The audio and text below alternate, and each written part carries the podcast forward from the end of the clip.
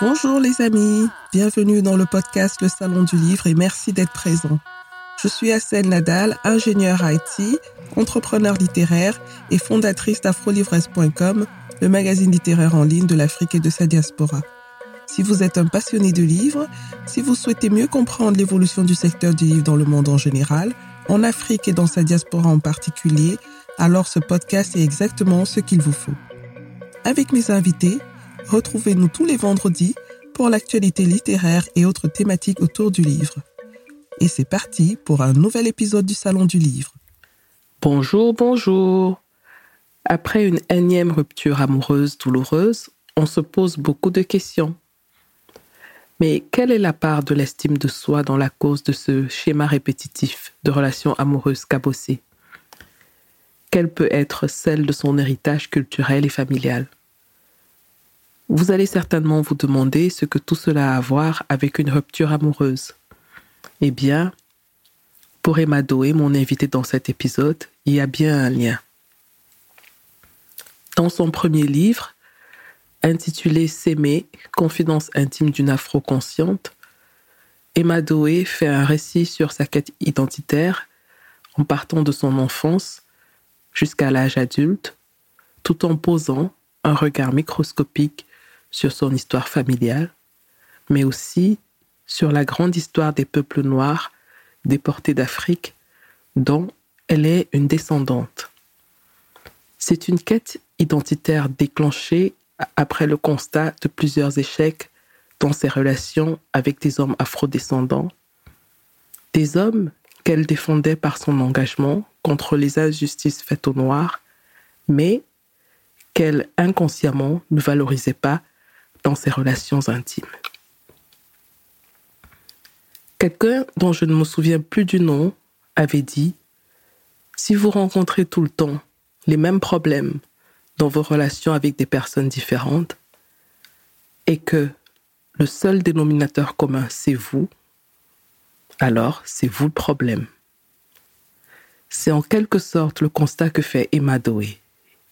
Et de ce constat est partie sa quête de soi, un chemin jonché de questionnements, de découvertes, pour finalement aboutir à l'amour de soi. Le livre S'aimer, confidence intime d'une afro-consciente, est le témoignage de ce chemin certes difficile, mais incontournable pour faire la paix avec son histoire, la grande comme la petite. Très bonne écoute avec Emma Doé.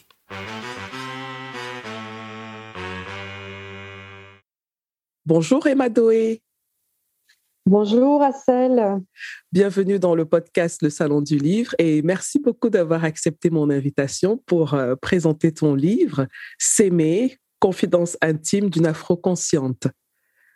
Eh ben, merci beaucoup pour euh, l'invitation. Euh, pour moi, c'est un honneur de pouvoir parler de cette expérience livresque et du coup de mon livre.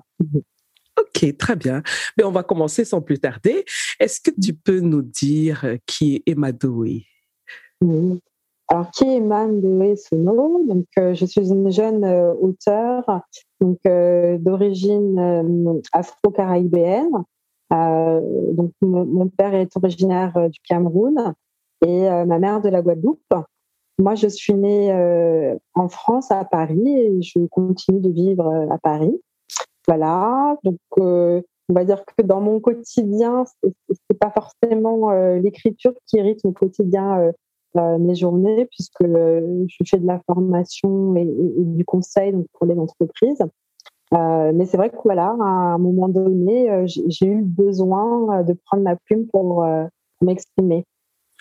Justement, par rapport à ce besoin, alors, tu l'expliques dans ton livre, hein, euh, qui s'intitule, je le rappelle, S'aimer, confidence intime d'une afro-consciente. Dans ton livre, tu exprimes euh, comment ce besoin euh, s'est né, pas, pas s'est né, mais a été créé. Tu, expliques comment le besoin est venu d'écrire. Est-ce que tu peux nous en dire un peu plus?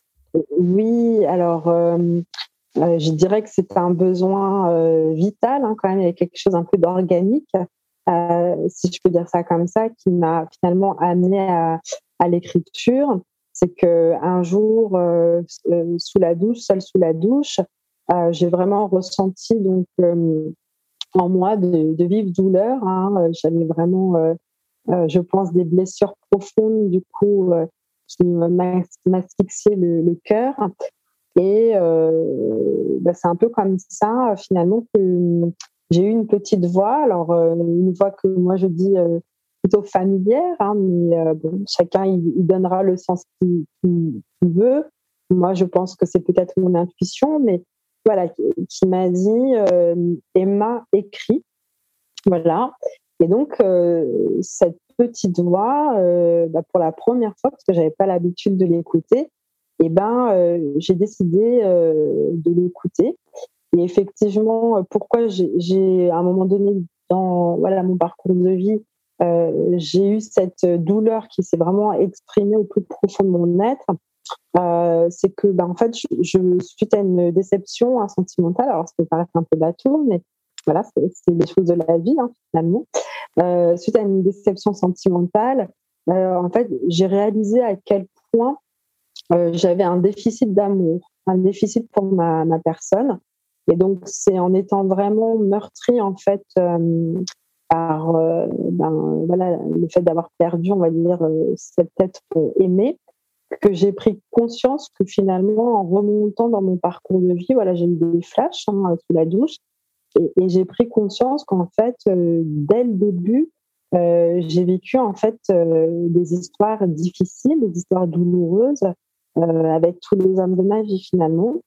Et que euh, peut-être que voilà euh, ça venait peut-être expliquer aussi pour quelles raisons j'avais du mal à, à avec des hommes à l'âge adulte et puis aussi pour quelles raisons j'avais peut-être pas suffisamment d'amour à ma propre personne.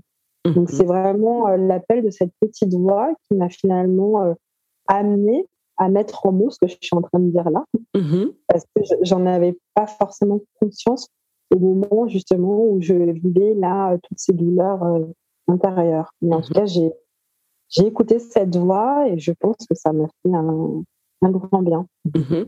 Justement, ce livre est un peu le récit de ce parcours en quelque sorte euh, initiatique, entre guillemets, dans la recherche de soi, dans la meilleure compréhension de soi, savoir euh, qui on est, d'où on vient, pourquoi on fait les choses comme on les fait.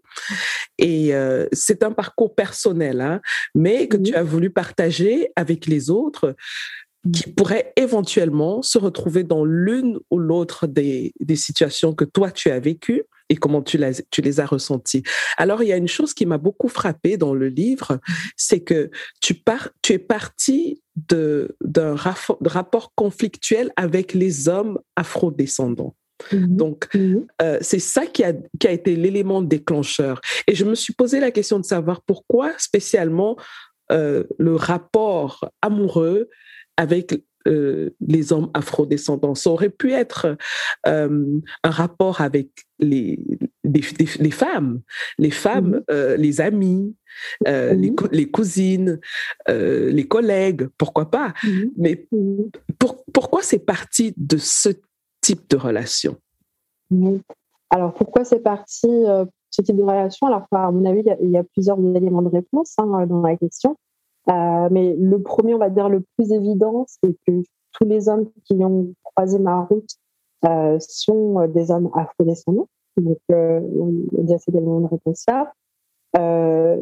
et donc, aussi, souvent, pour pas dire majoritairement, j'ai vécu quand même des écueils voilà, dans, dans mes rapports avec les hommes afro-descendants. Donc ça, c'est le premier niveau de réponse.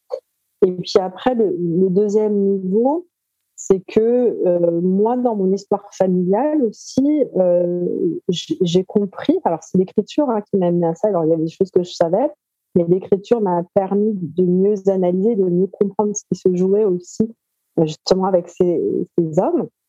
C'est que dans mon histoire familiale, il y a eu, souvent eu des schémas qui se répètent. Voilà, euh, quand je, regarde euh, l'histoire de mon arrière-grand-mère, celle de ma grand-mère, celle de ma mère, de ma tante, et je pourrais même parler voilà, de d'autres femmes. Bon, je, vais m'arrêter à celle-là. il y a souvent des, schémas qui se répètent, donc des unions avec des hommes afrodescendants, des unions où à chaque fois donc les femmes rencontrent des difficultés et à un moment donné euh, font le parti pris euh, de quitter en fait euh, ces hommes. Elles, elles, prennent leurs enfants et puis elles quittent leurs hommes. Alors certaines restent seules, d'autres ont décidé de s'unir, mais du coup souvent elles s'unissent en sortant, si je peux dire, du groupe d'appartenance. Voilà. Et, en allant voir donc plutôt des, on va dire des hommes blancs, voilà, des, hommes euh, d'ascendance européenne. Voilà. Et donc ce schéma-là, finalement, je, ne l'avais jamais tellement euh, interrogé. C'est-à-dire que j'en étais consciente, hein, je, l'avais observé, mais je ne l'avais jamais analysé dans sa profondeur. Et en écrivant, euh, du coup, j'ai compris qu'il y avait peut-être un nœud voilà, donc c'est pour ça, enfin même je dirais avant d'écrire, hein, euh, j'ai le sentiment qu'il y avait un nœud mhm. euh, dans mon rapport justement avec les hommes afrodescendants et que peut-être euh, là-dedans, bah, il y avait peut-être des explications effectivement autour du fait de, de, mieux s'aimer, de mieux se connaître et mhm. de finalement mieux maîtriser aussi l'histoire, que ça soit au sens général comme euh, voilà mon histoire familiale. Mhm, mhm.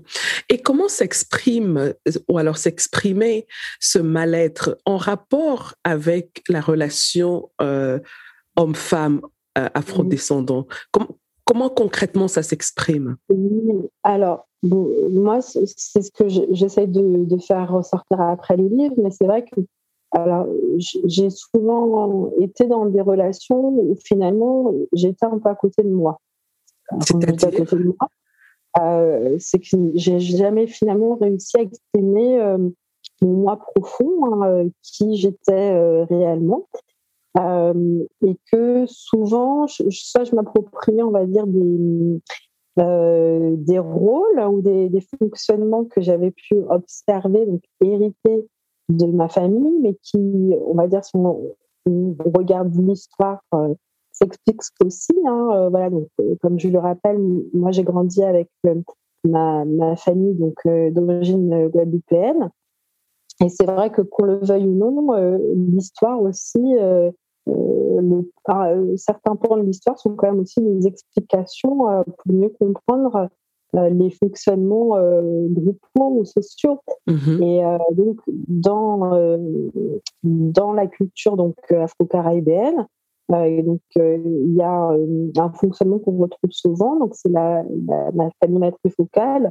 On parle souvent de femmes cotomitantes. Donc, Tout à fait. Des, des, femmes qui ont beaucoup de pouvoir, qui prennent beaucoup d'espace et qui finalement sont les chefs hein, de la famille et qui laisse euh, très peu d'espace aux hommes. Hein. Les hommes mhm. ont, une place précaire en fait dans, dans ce type de famille. Donc, euh, ce sont des modèles qui sont hérités de, de l'esclavage, hein, puisque euh, bah, si on se remet dans le contexte de, l'esclavage, finalement, le, le, couple était inexistant, hein, puisqu'il mhm. appartenait au, au, au, maître.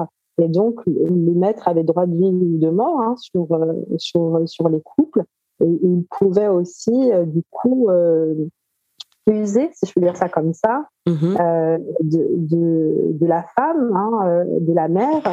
Et donc, finalement, l'homme, l'homme noir, l'homme afrodescendant dans la plantation, était complètement dépourvu de, de pouvoir. Il ne pouvait pas protéger finalement sa famille, qui n'avait pas de, de moyens euh, financiers hein, euh, non plus. du coup, ce qui fait que finalement, il y a quelque chose, je pense, qui est resté quand même dans dans ces familles-là, mm-hmm. encore d'aujourd'hui, l'homme reste un géniteur. Voilà. Mm-hmm. Alors, du coup, euh, voilà, moi, c'est vrai que j'avais, j'avais ce modèle-là, on va dire, donc dans mhm. les relations euh, avec les hommes, dans certains cas, ben, j'étais toute puissante, on va dire. D'accord. Justement, j'allais justement, j'allais te demander comment toi, personnellement, tu, comment dire, tu mimais ces, ces, ces, ces schémas culturels. Mm. Alors, bah, tout simplement, alors c'est vrai que moi, j'ai pareil, hein, j'ai grandi avec euh, un, certains poncifs hein, sur, euh, sur les hommes euh, afro. Mm-hmm. souvent, bon, ils étaient finalement pas fiables, on ne peut pas trop compter sur eux. Et le qualificatif en créole qui revient souvent, c'est celui du nègre, donc le mauvais nègre. Hein, voilà. Donc le mauvais nègre aussi, pour rappeler dans le contexte de la plantation, finalement, c'est le marron, hein, celui qui est un peu, euh, celui qui euh, est un peu délinquant, celui qui sort du, cadre. Mm-hmm. Alors, euh, du coup, c'est vrai que moi, je pense que j'avais quand même au fond de moi, même si je pouvais m'unir avec des hommes afro, quand même en arrière-plan cette idée qu'un homme afro n'allait jamais pouvoir finalement me satisfaire pleinement. Euh, que je ne pourrais jamais compter sur lui, donc il fallait que je gère euh, tout. il ne pouvait pas être le protecteur de la famille. Il ne pouvait pas être le protecteur de la famille, mhm. euh, que ce soit émotionnellement parlant, mhm. matériellement parlant. Mhm. Donc voilà. donc c'est vrai que, alors, bon, souvent des fois, il y, a quelque chose d'assez quand même tragique, hein, c'est que des, fois aussi on attire nos réalités, c'est-à-dire que on rencontre aussi. Donc c'est vrai que du coup, voilà, j'ai aussi du coup rencontré euh, des hommes euh, qui étaient très peu protecteurs, euh, que ce soit émotionnellement parlant et, et, puis d'un point de vue matériel. Voilà. Mhm. et, paradoxalement, étant une femme euh, très engagée dans les causes euh, noires, euh, où, tu, où, tu, défends l'amour pour les êtres noirs, paradoxalement, mm-hmm. dans ton intimité, tu n'as pas établi ce rapport de confiance et d'amour mm-hmm. des hommes afrodescendants. comment on explique ce paradoxe? Alors, ben, effectivement, c'est ce que c'est ce que je dis, c'est que alors, moi, tout au long de mon processus, identitaire, hein, j'ai toujours quand même eu ce besoin de me reconnecter à ce que j'appelle mon africanité. Donc, mhm. ça m'a toujours euh, habité, toujours traversé. Euh, donc, voilà, donc, ça, c'est une partie intégrante de moi, ce qui effectivement m'a amené à un moment donné à euh, bah, rentrer dans un groupe euh, militant, par exemple, qui, euh, luttait contre le racisme de manière générale et en particulier la négrophobie, c'est-à-dire le racisme anti-noir. Jusqu'à présent, hein, j'ai quand même effectivement ce que j'appelle un regard plutôt afro-conscient. Donc, effectivement, je, porte un intérêt à tout ce qui a trait de manière générale voilà, au, monde afro, euh, que ce soit sur le continent ou, euh, dans le cadre diasporique. mais c'est vrai que voilà, on va dire que les, les habitus hein, sont des fois plus forts et que effectivement les, ce, qu'on observe, les discours impactent aussi nos, fonctionnements. Hein, et, c'est aussi pour ça que j'ai voulu écrire. C'est aussi parce que je pense que mon histoire elle est peut-être singulière, mais je pense que nous tous, en tant qu'afro, mais d'une manière être humain, nous sommes tous conditionnés, je pense, euh, euh, par des images euh, et par des discours. Voilà. Mmh mmh c'est vrai que moi, ce que j'explique, c'est que effectivement, j'ai été conditionnée par le discours familial euh, et puis, ben, comme je l'explique, hein, ces mécanismes de d'union de, déchue, hein, de femmes qui, quittent leurs hommes et qui, euh, bien souvent euh, vont trouver le, bonheur vers le sauveur blanc. mais je dirais que ces schémas-là ne sont pas aussi déconnectés du contexte socio-historique hein, non plus. moi, voilà, je, je, vis en France. Euh, bon, jusqu'à présent, à mon sens, la France n'a toujours pas euh, soldé son, passé esclavagiste et, euh, colonial. Et mhm. donc, aussi, moi, j'ai grandi aussi dans un contexte social où bah, finalement être une, petite fille afro, c'était pas quelque chose de très valorisé, hein, que ce mhm. soit à la télé.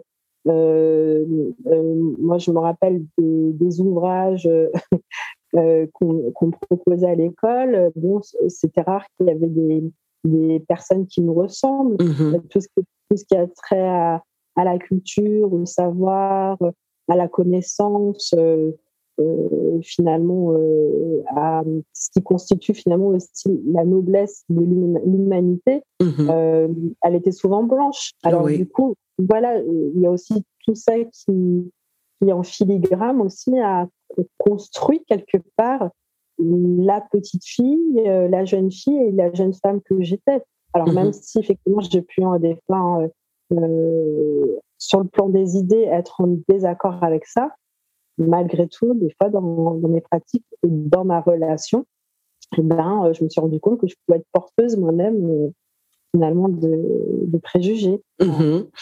Et, tu parles beaucoup dans ton livre d'union profonde et sacrée, c'est ton expression, hein? union profonde et sacrée avec les hommes afrodescendants. Qu'est-ce que ça, ça, signifie pour toi, cette union profonde et sacrée? Que ça signifie pour moi, donc c'est pareil. Hein, euh, avant d'arriver à ce concept-là, hein, ça a été tout le d'un processus. Et ce que je comprends au jour d'aujourd'hui, c'est que, alors, déjà, dans un premier temps, comme je l'ai dit, hein, moi, je, voilà, je, porte des, convictions quand même assez importantes, effectivement, tournées vers euh, euh, bah, finalement l'amour de soi, l'amour de soi euh, en tant que personne, mais aussi en tant qu'afro, puisque justement, je pense que c'est quelque chose de l'ordre de, la réparation, parce que je pense que la négrophobie, quand même, on n'en demeure pas indemne. Je pense que c'est un impact quand même sur notre psyché. Euh, donc tant en tant qu'individu, mais je pense aussi dans notre capacité à nous unir. Et euh, souvent, voilà, moi j'ai j'ai souvent entendu parler euh, beaucoup de gens, beaucoup de militants qui, qui, qui s'inspiraient des travaux de Cheikh Anta Diop, qui, parlaient de renaissance africaine. C'est vrai que moi aujourd'hui, j'en arrive au stade de me dire que finalement, je pense qu'un des premiers jalons, quand même, euh, je pense à mettre sur pied, c'est quand même l'union euh, justement euh, profonde et sacrée euh, entre l'homme et la femme afro. Euh, pourquoi? Parce que si on parle de renaissance, maintenant on parle de vie.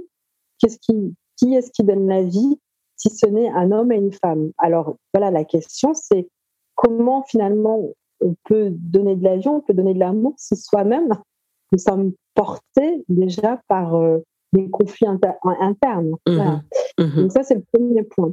Euh, l'autre point, c'est que pour moi, l'union profonde et, et sacrée. Euh, pourquoi je, vais vous parler de ça? Parce que je, me suis rendu compte pour moi, mais aussi quand je lève un petit peu la tête, parce que je, regarde autour de moi, euh, c'est que souvent, quand les gens s'unissent, finalement, on se rend compte que c'est aussi le fruit d'un conditionnement. Mmh des fois, la, la place à l'action, je dirais, volontaire et consciente, euh, elle laisse, elle, elle n'est pas toujours, je pense, si euh, évidente que ça quand même.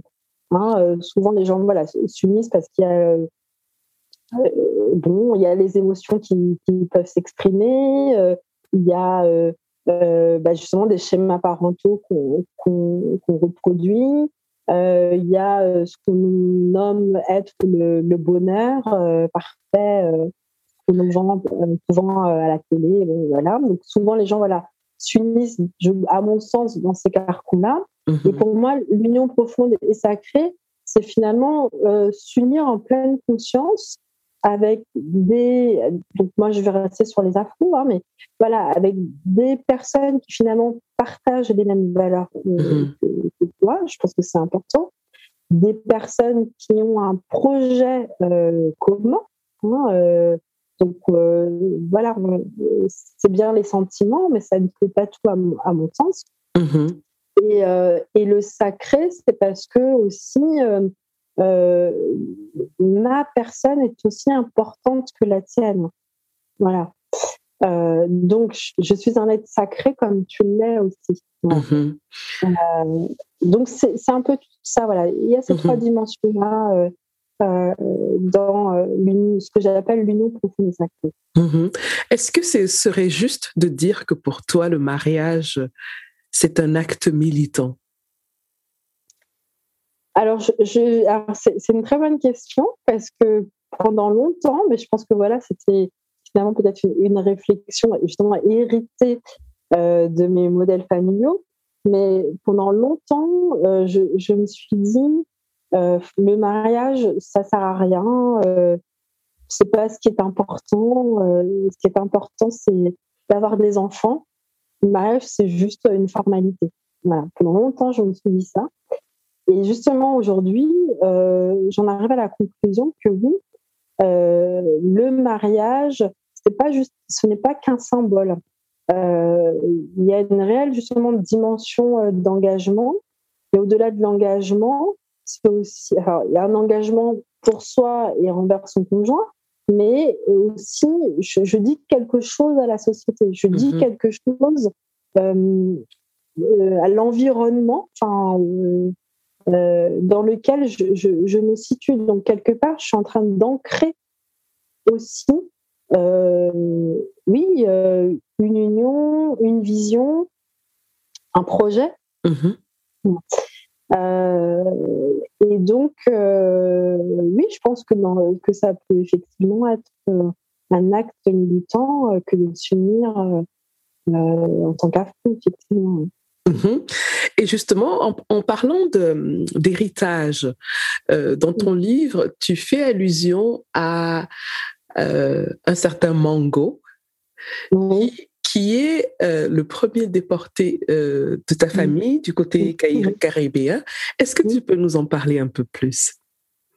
Oui, alors donc moi j'ai toujours fait des petites recherches. je pense que c'est quelque chose qui, est assez courant hein, chez les Afro-Caribéens, mais qui est humain. Je pense qu'on a toujours ce, souci finalement euh, de remonter à, ses origines. Et c'est vrai que euh, bon, euh, beaucoup d'Afro-Caribéens, ça reste quand même souvent une impasse parce qu'on ne peut souvent pas remonter très très très très loin. Donc, donc moi j'avais fait quelques recherches et donc effectivement j'avais identifié donc euh, effectivement euh, ce, premier euh, déporté de ma famille.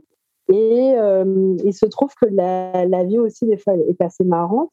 Il y a quelques années de ça, j'ai croisé sur ma route un cousin. Voilà, on se connaissait pas du tout. il se trouve qu'il avait le nom de Hubert. Voilà. Et et du coup, euh, bah, on a échangé, mais c'était vraiment de manière fortuite. On est toujours en contact. Hein, D'ailleurs, Olivier Libert, qui est, un artiste. Euh, et, euh, et, donc, lui bah, m'a aussi dit qu'il avait fait cette petite recherche et il était tombé aussi sur ce fameux mango. Et, et voilà, lui, bah, c'est lui qui m'a aussi donné ces éléments, du coup, sur le nom Libert. Euh, qui, euh, qui du coup, bah, pour moi, voilà, avait un, sens profond, hein, parce que ce fameux mango, euh, donc c'était finalement un marron, un, libérateur. Hein, c'est pour qu'il avait hérité de, de ce nom-là, parce que lui était tellement épris de justice qu'il a décidé en fait de quitter, bah, de fuir la, la plantation.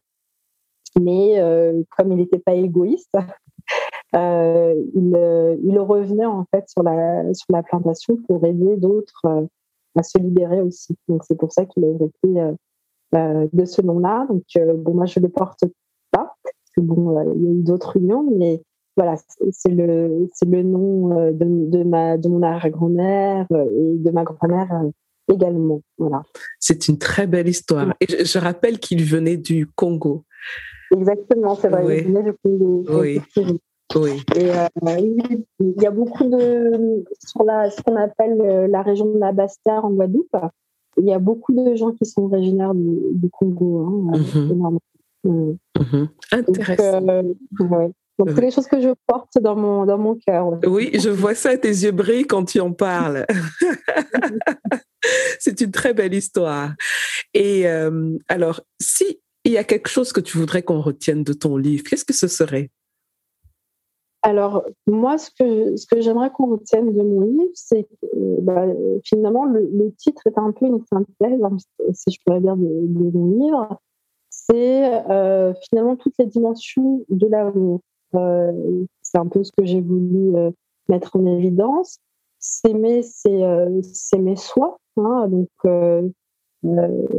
comment s'aimer soi, en tout cas pour moi, ça a été euh, finalement de me réconcilier avec mon, passé, donc euh, mieux comprendre euh, mon histoire personnelle, mon histoire familiale, comment celle-ci s'inscrit dans une histoire plus générale, et en particulier celle de, la colonisation et de l'esclavage, hein, parce que bon, je suis pas bretonne, donc voilà, et avec, mes origines, ben forcément, on, est quand même obligé, je pense, de passer par ces méandres de l'histoire aussi pour comprendre euh, nos, fonctionnements, enfin, en tout cas moi mes, fonctionnements. Euh, c'est s'aimer aussi euh, entre soi, c'est aimer les siens. Alors quand je parle entre soi ou siens, on peut l'entendre, souvent je parle de ma famille, alors on peut l'entendre au sens premier, donc euh, les personnes avec qui j'ai des liens de sang, hein, puisque dans mon livre, je, parle effectivement euh, euh, de ma famille, hein, des, rapports que j'ai pu avoir avec ma, famille, mais aussi on peut l'entendre au sens plus élargi. Hein, et, du coup, c'est vrai que moi, la focale, elle est plutôt sur un groupe d'appartenance, donc les afros d'une manière générale, mais j'ai des lecteurs qui viennent de d'autres groupes humains et euh, qui se sont retrouvés parce que finalement la question de l'amour euh, et du lien qu'on a avec les autres, bon, elle, reste quand même universelle. Et puis euh, s'aimer, donc c'est aussi s'aimer à l'intérieur du couple.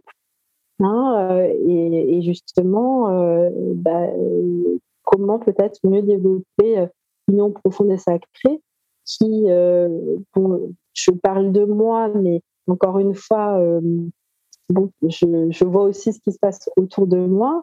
Euh, j'ai le sentiment qu'en tout cas, si je, je, je, mets vraiment le zoom sur euh, les afros, je pense que ça reste quand même une question, euh, à mon sens, à euh, renforcer, à, développer, euh, parce que je, je, reste quand même persuadée que l'impact du, du racisme, de la négrophobie, est encore quand même a été et reste encore quand même assez fort sur notre psyché mhm. et que du coup, euh, c'est difficile, je pense, d'aimer vraiment profondément l'autre quand soi-même on est encore emprunt à, de beaucoup de détestation. Oui, oui, tout, tout à fait. Et est-ce que Emma Doé aujourd'hui s'aime? Alors moi, je, oui, je pense que je m'aime. Hein. Alors, on va dire que la quête de soi, je, pense que ça reste un, processus long hein, et que, euh, comme tout processus, euh, bah, il y a le temps euh, et que j'espère, j'espère d'ailleurs que ce que je dis au jour d'aujourd'hui bah, sera peut-être différent, peut-être dans dix ans. J'espère ça, montrera mon, évolution, mhm. euh, comme j'ai aussi voulu la montrer tout au long du, livre. Hein. Mhm. Mais au jour d'aujourd'hui, euh, oui, je, pense que j'ai vraiment gagné en, amour de, ma personne. Euh, le fait d'avoir écrit, à mon sens, c'est vraiment libérateur. Voilà, je me sens beaucoup moins lourde, si je peux dire ça comme ça. J'ai déposé beaucoup, beaucoup, beaucoup de, valises euh, avec ben, euh, des mots profonds, hein, euh, MAUX, qui me rongeaient. Hein, donc, donc oui, aujourd'hui, je, m'accepte pleinement dans, dans, ma personne, dans mes idées. et puis, je, je pense que oui, aujourd'hui, je, suis vraiment prête à m'unir avec un homme afro. D'ailleurs, voilà, je, je, les vois vraiment différemment. Mhm. Vraiment, vraiment, vraiment différemment. Donc, euh, donc oui, je, pense qu'aujourd'hui, je m'aime. Et d'ailleurs, euh, euh, écrire aussi, alors il y a une dimension thérapeutique, mais il y a tout ce que ça a engendré derrière. parce que c'est vrai que moi, je, suis quelqu'un qui, de base, bah voilà, comme je n'avais pas suffisamment qui n'avait pas forcément exposé. Alors je dis pas que c'est quelque chose avec lequel je m'éclate, hein, mais comme du coup, pour moi, ce, livre, quelque part, c'est comme si c'était un, bébé que je partage au monde. Voilà. je me sens un peu investie d'une, mission, voilà.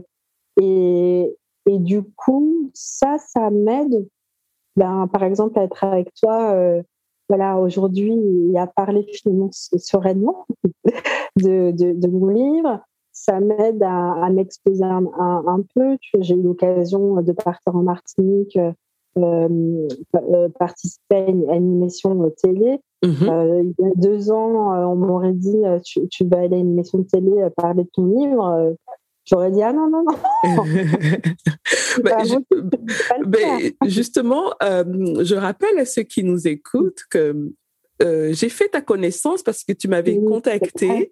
Tu mhm. m'avais contacté quand tu étais encore à l'état du manuscrit et euh, tu cherchais quelqu'un qui allait te conseiller et qui allait corriger le manuscrit. C'est comme ça qu'on s'est connus. Exactement. Voilà.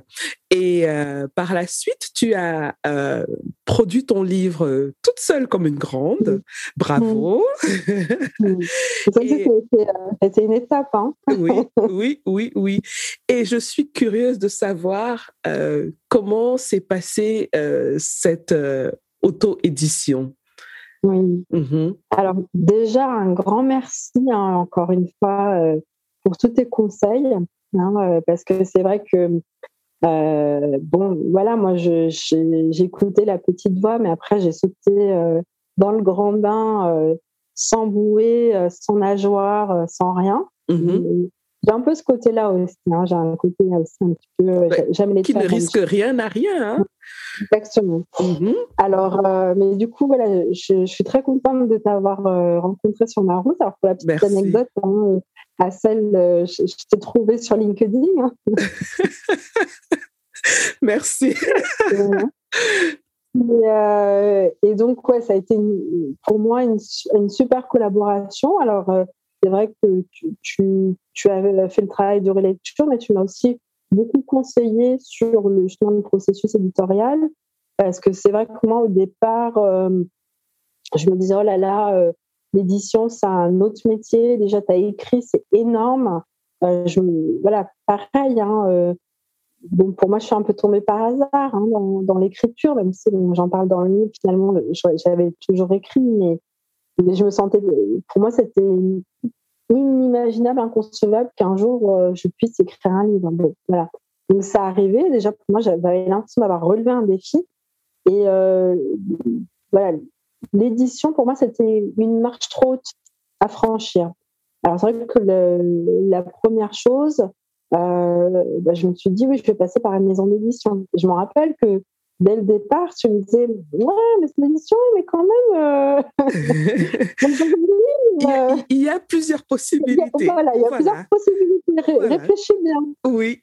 C'est vrai que donc j'entendais, mais voilà, j'avais quand même ce frein. Hein, euh, alors, euh, bon, bah voilà, hein, le, processus d'amour, hein, comme je le dis, euh, il, s'est développé au fil de l'eau, mais, mais voilà, j'avais ce frein, alors je ne m'en sentais pas capable. Euh, mais donc, du coup, j'ai sélectionné, parce que c'est ce que tu m'avais conseillé, donc j'ai suivi ça. Donc, j'ai identifié donc, des maisons d'édition qui pouvaient plus ou moins être intéressées par mon manuscrit. J'en ai sélectionné quelques-unes et puis il y en avait une qui était euh, euh, tout en haut de la liste euh, parce que c'est vrai que alors moi je savais que ce que j'écrivais quand même quand j'étais dans un témoignage donc je savais que ça pouvait parler à, à, d'autres personnes bon, des personnes quand même qui me ressemblent tant on va dire du point de vue des origines mais aussi de la tranche d'âge. Et du coup euh, voilà, j'avais identifié une, maison d'édition qui était plutôt jeune euh, en termes d'expérience, mais aussi dans l'esprit. Voilà, euh, parce que c'est vrai qu'il y en a plein d'autres, mais qui, à mon sens, étaient peut-être un peu plus sérieuses, qui, qui peut-être ne touchaient pas forcément finalement la cible au niveau de l'âge, on va dire, mmh que mmh moi je, je comptais. Mmh Alors, du coup, je me suis tournée vers cette maison d'édition. Ils ont été intéressés par le, projet, mais c'est vrai que on a rencontré un petit écueil. Du coup, c'est un peu redistribué mon scénario. j'ai eu, j'ai d'autres propositions. Et du coup, ce que j'ai fait, c'est que j'ai contacté des, des, auteurs qui avaient déjà publié dans ces maisons d'édition pour avoir un retour d'expérience. Mm-hmm. Et beaucoup, alors, m'ont dit, bon, soit qu'ils avaient eu des expériences pas trop satisfaisantes, et ceux qui avaient eu des expériences plutôt intéressantes, en fait, étaient tous dans une démarche de euh, d'auto-édition. Mhm. Donc, à l'unanimité, ils m'ont tous dit, mais franchement, aujourd'hui, euh, donc à l'époque, c'était en 2020, euh, Emma, franchement, fonce, regarde, même si tu fais pas ça que pour l'argent parce que tu as une autre activité, oui. regarde quand même, bon, je dis entre guillemets, mais l'exploitation, euh, tu produis, enfin, finalement, tu produis toute ta, la matière intellectuelle, toute la créativité, et regarde ce que tu reçois. Euh, et puis, en plus de ça, euh, en termes de communication, il va falloir que tu sois très active parce que la maison d'édition ne prend pas ça en charge. Alors, c'est vrai que ça, ça m'avait quand même fait pas mal réfléchir parce que du mhm. coup, moi, la première maison d'édition que j'avais sélectionnée, c'est justement parce qu'ils avaient une très grosse force de frappe en termes de communication. Parce que mhm. voilà, c'est pareil, pour moi, c'était comme je le dis, hein, mmh. c'est un autre métier, euh, me mettre en avant, tout ça, c'était pas mon dada. Alors voilà, je me dis, hop, je le confie à la maison d'édition. Et quand ils m'ont dit tout ça, finalement, voilà, ça a complètement fait basculer mon monde. Oui. Et euh, le confinement est arrivé par là, donc je me dis, bah, merci le premier confinement. Parce que du coup, bah, j'ai eu un temps de, de réflexion. Alors, j'avais quand même un très, très fort sentiment d'illégitimité, hein, parce que toutes ces personnes qui me disaient ça, c'était quand même des gens qui avaient déjà euh, publié euh, plusieurs euh, livres, qui étaient mm-hmm. quand même connus. Mm-hmm. Moi, j'étais quand même nouvelle, alors je me disais, oui, ok, l'auto-édition, mais on n'est pas aux États-Unis. en France, il y a quand même. il y a encore un regard un peu, je dirais un regard de classe. C'est oui, oui, c'est oui. Voilà, tout à fait, tout à fait. Mhm. Donc, donc euh, bon, euh, le cachet de la maison d'édition, euh, c'est qu'on est reconnu par les pairs, par l'intelligentsia, bon, une certaine, en tout cas une certaine intelligentsia. Alors, du coup, voilà, moi, connaissant un petit peu quand même les codes, on va dire français, j'avais un peu ce, sentiment d'illégitimité. Bon, tu m'avais, tu m'avais quand même mis en confiance en me disant que j'avais un potentiel dans l'écriture, mais bon, voilà, maintenant justement on, souffre de, de, désamour de soi, alors Tout à fait. Euh, c'était pas évident pour moi. Oui. Euh, mais bon, encore une fois, comme j'ai quand même ce goût du challenge, je me suis dit bon allez, écoute, vas-y. De toute façon, euh, même si j'ai eu des contrats, tu vas être dans une maison d'édition. Euh, tu vas devoir euh, faire la com, tout ça, tout ça. Alors, euh, finalement, ça change pas grand-chose. Alors, j'ai commencé à prospecter hein, pour voir un peu comment ça se passait. Et, je me suis dit, ben, je, je, vais couper la poire en deux. En fait, je vais créer ma propre maison d'édition. Voilà. donc, KN Édition. ce qui fait que quand même, on va dire, ton livre bah, il aura quand même une maison d'édition, bon, même si elle n'est pas connue, hein. Oui, je voulais juste rajouter que euh, le fait de créer une maison d'édition pour publier ses propres livres, mhm. euh, il y a un avantage aussi, c'est que tu sépares les finances personnelles. voilà, donc c'est en fait une structure administrative pour pouvoir gérer tout ce qui va avec le livre. Ça ne veut pas dire nécessairement qu'on va commencer à publier les livres d'autres personnes. Donc, euh, c'est ce que je voulais rajouter comme, euh, Exactement. Donc, c'est ça, enfin, c'est tout à fait l'intérêt que j'en ai vu aussi, au-delà de, des questions, on va dire, de, de sentiment d'illégitimité. Euh, voilà, mais c'est que, effectivement, d'un point de vue administratif, et puis en allant plus loin, euh, euh ben, j'ai vu que j'avais quand même accès à pas mal de choses en, en, créant une maison d'édition.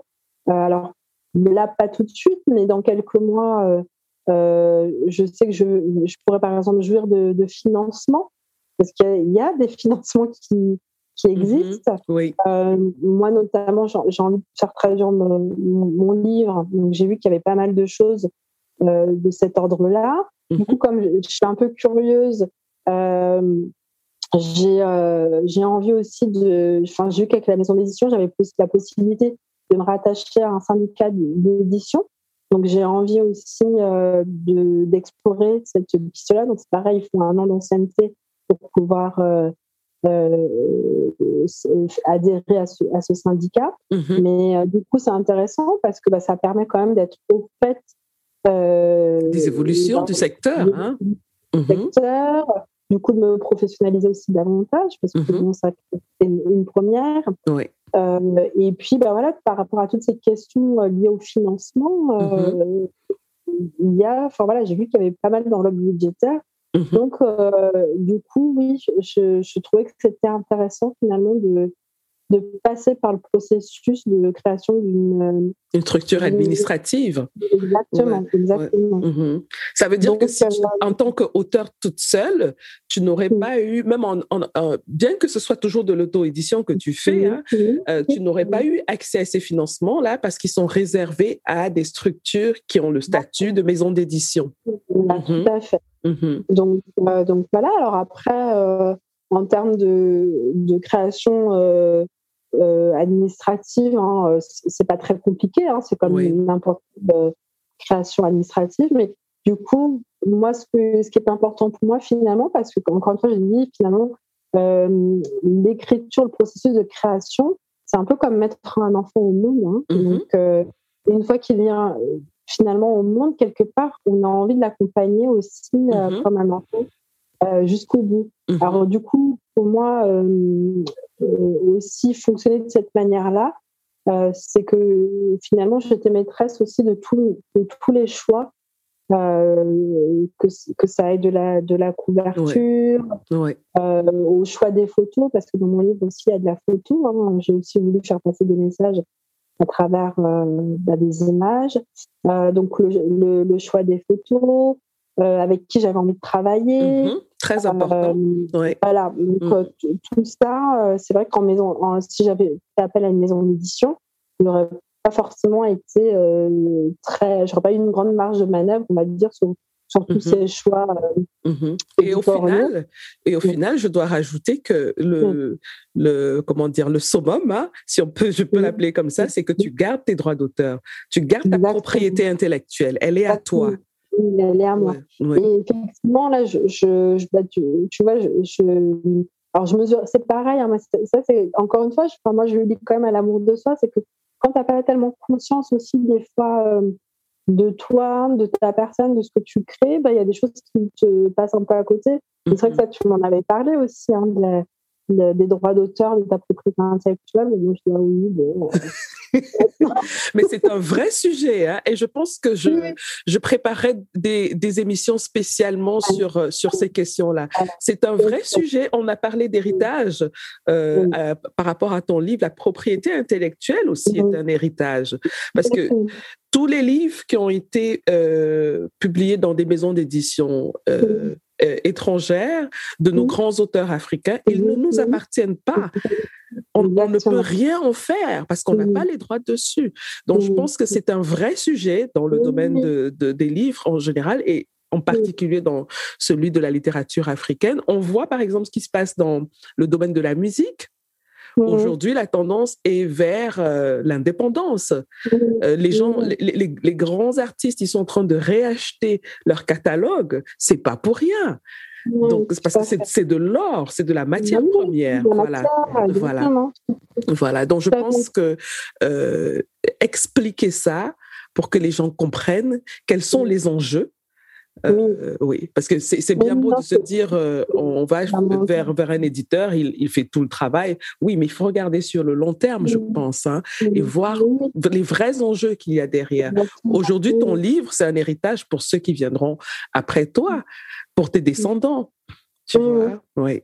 Oui, je, je, partage ça. Et puis même, euh, tu, vois là, donc dans mes, on va dire mes, mes objectifs euh, de fin d'année et puis même euh, sur 2022, mhm. euh, j'aimerais pouvoir élargir ma cible en dehors des frontières françaises. Mhm. Bah, c'est vrai qu'aujourd'hui, je, peux me permettre d'avoir cette vision, on va dire, à 360 degrés.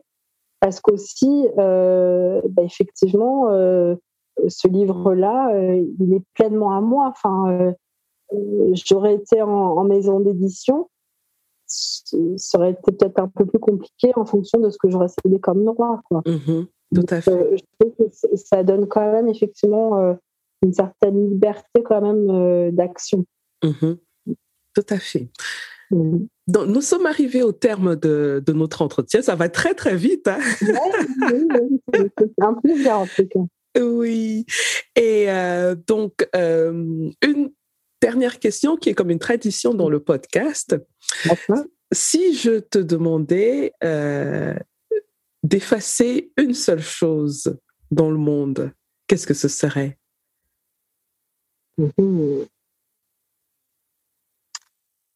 Mm-hmm. Une seule chose dans le monde mm-hmm. ben, je, je, dirais les injustices. Hein. Ok, très bien. Mais merci beaucoup, Emma Doé, d'avoir accepté notre euh, euh, échange, notre invitation dans le podcast Le Salon du Livre. Je rappelle le titre de ton livre qui s'appelle S'aimer, confidence intime d'une afro-consciente, publié aux éditions KN, donc KN Éditions qu'on peut trouver sur toutes les plateformes de vente hein, euh, de livres. Est-ce que tu as un dernier mot pour nos auditeurs, Emma? Eh ben, euh, moi, la seule, chose que j'aurais à dire, c'est euh, toutes les personnes qui ont envie d'écrire, euh, si vous en ressentez vraiment le besoin, allez-y en fait. Hein, voilà, moi j'ai rencontré plein de gens sur ma route qui m'ont dit merci de l'avoir fait parce que du coup ça nous donne de la force pour le faire. Mais voilà, donc si le besoin il est là, c'est que c'est pas par hasard. Très bien. Merci beaucoup, Emma Doé. Merci à toi, Astelle Nadal. À bientôt. À bientôt. Au revoir. Au revoir. Voilà les amis, c'est terminé pour aujourd'hui. Merci d'avoir écouté jusqu'au bout. Si vous avez aimé cet épisode, je vous serais vraiment reconnaissante de vous abonner au podcast pour être notifié de la publication des prochains épisodes. Vous pouvez aussi partager l'épisode, y laisser un commentaire ou le noter avec 5 étoiles. Vous pouvez poser vos questions par WhatsApp en envoyant un message au numéro plus 237 6 80 81 54 24. À bientôt les amis.